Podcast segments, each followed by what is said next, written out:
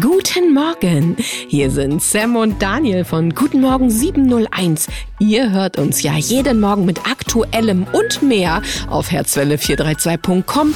Jetzt brauchten wir erst einmal eine Pause.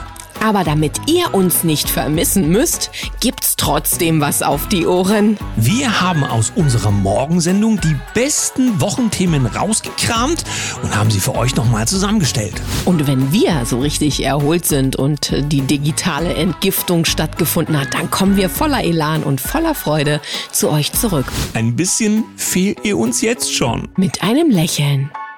Auf geht's in den zweiten Teil der Sendung. In dieser Woche geht es ja um das Thema Heilung und alles, was dazu gehört. Toll, dass es so viele interessante Kommentare dazu in unseren Spalten und auch in den E-Mails gibt. Vielen Dank dafür. Wir haben heute erneut einen Gast zugeschaltet.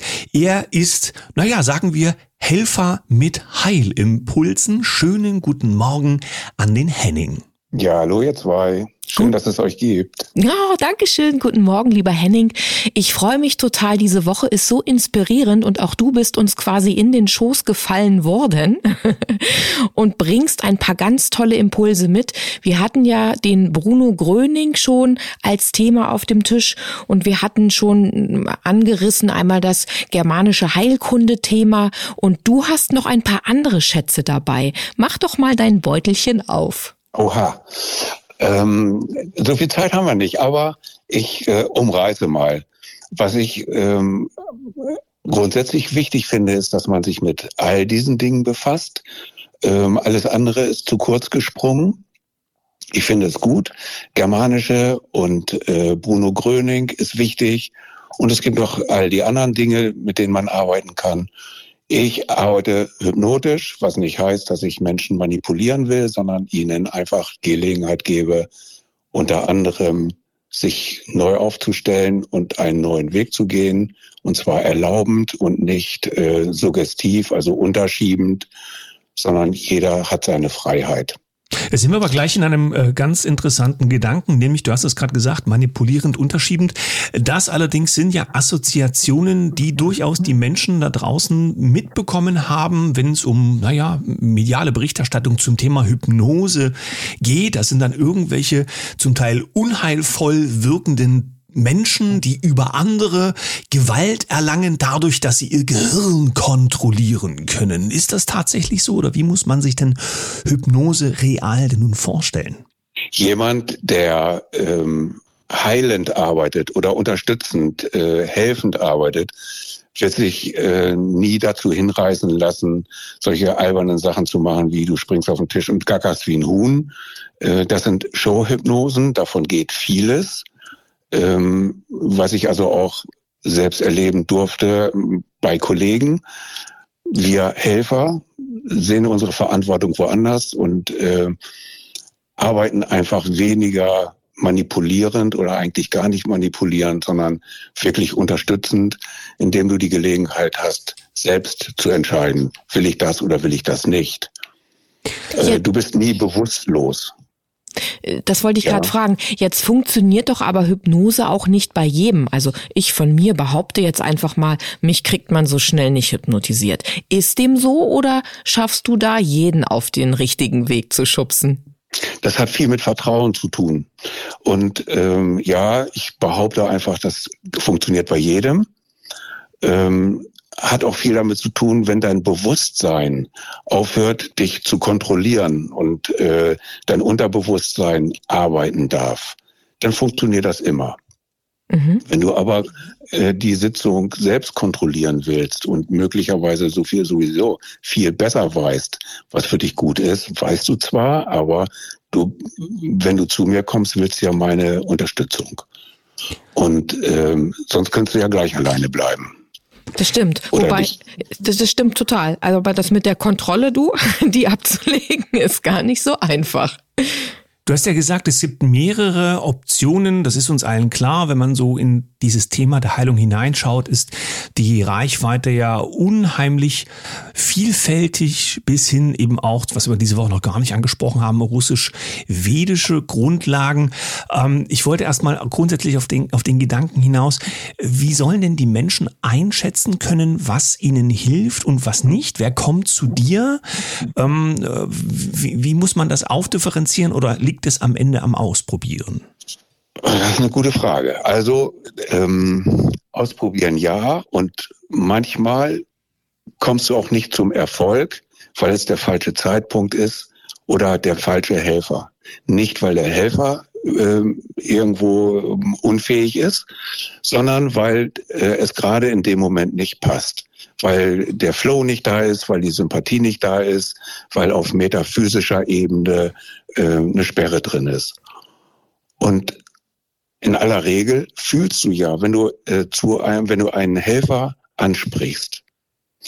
Ähm, nimm mal ein Beispiel, du, äh, du, du äh, schlägst eine der einschlägigen äh, kostenlosen Zeitschriften auf, gibt's ja äh, bei euch in der Umgebung auch eine.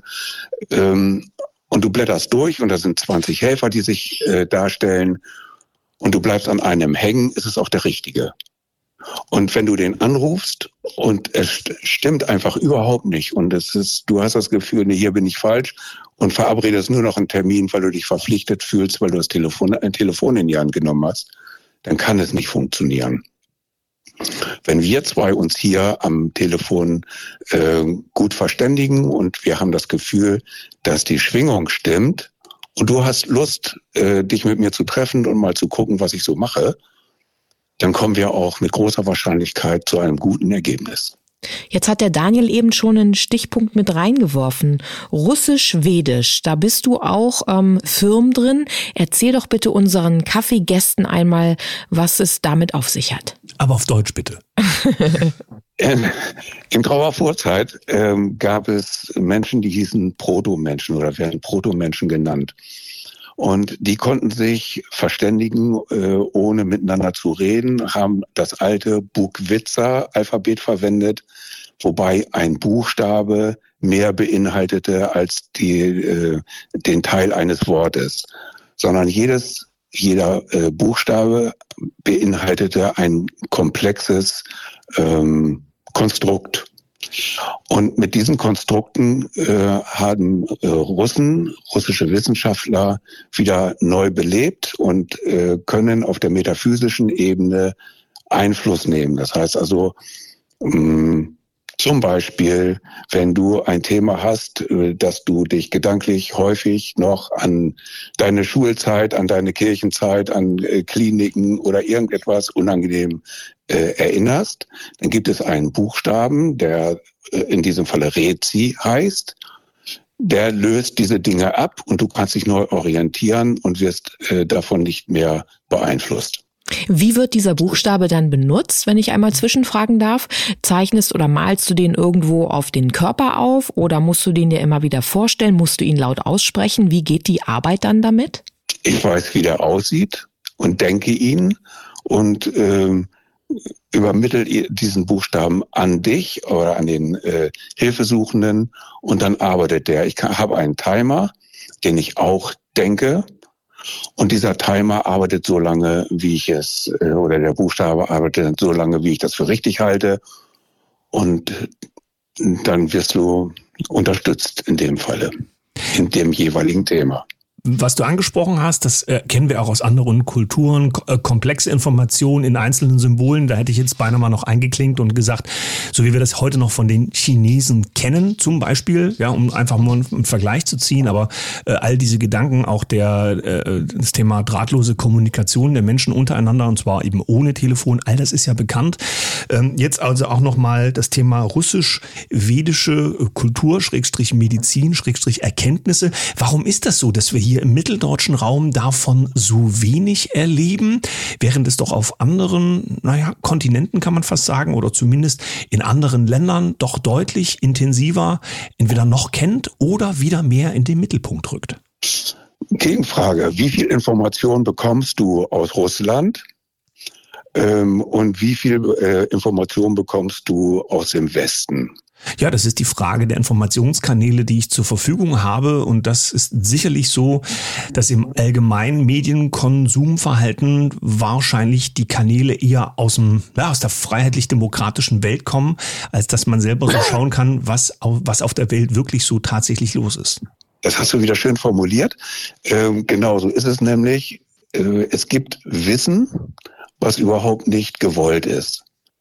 Ähm, und wenn du davon ausgehst, ähm, wie viel Wissen außerhalb der, ähm, der WHO, der pharmazeutischen Industrie und so weiter bei den Menschen überhaupt ankommt, wie viele Kräuter sind verboten worden und werden immer noch verboten, wie viele Heilmethoden sind nicht zulässig, wie viele Heilpraktikerprüfungen werden ablehnend beschieden.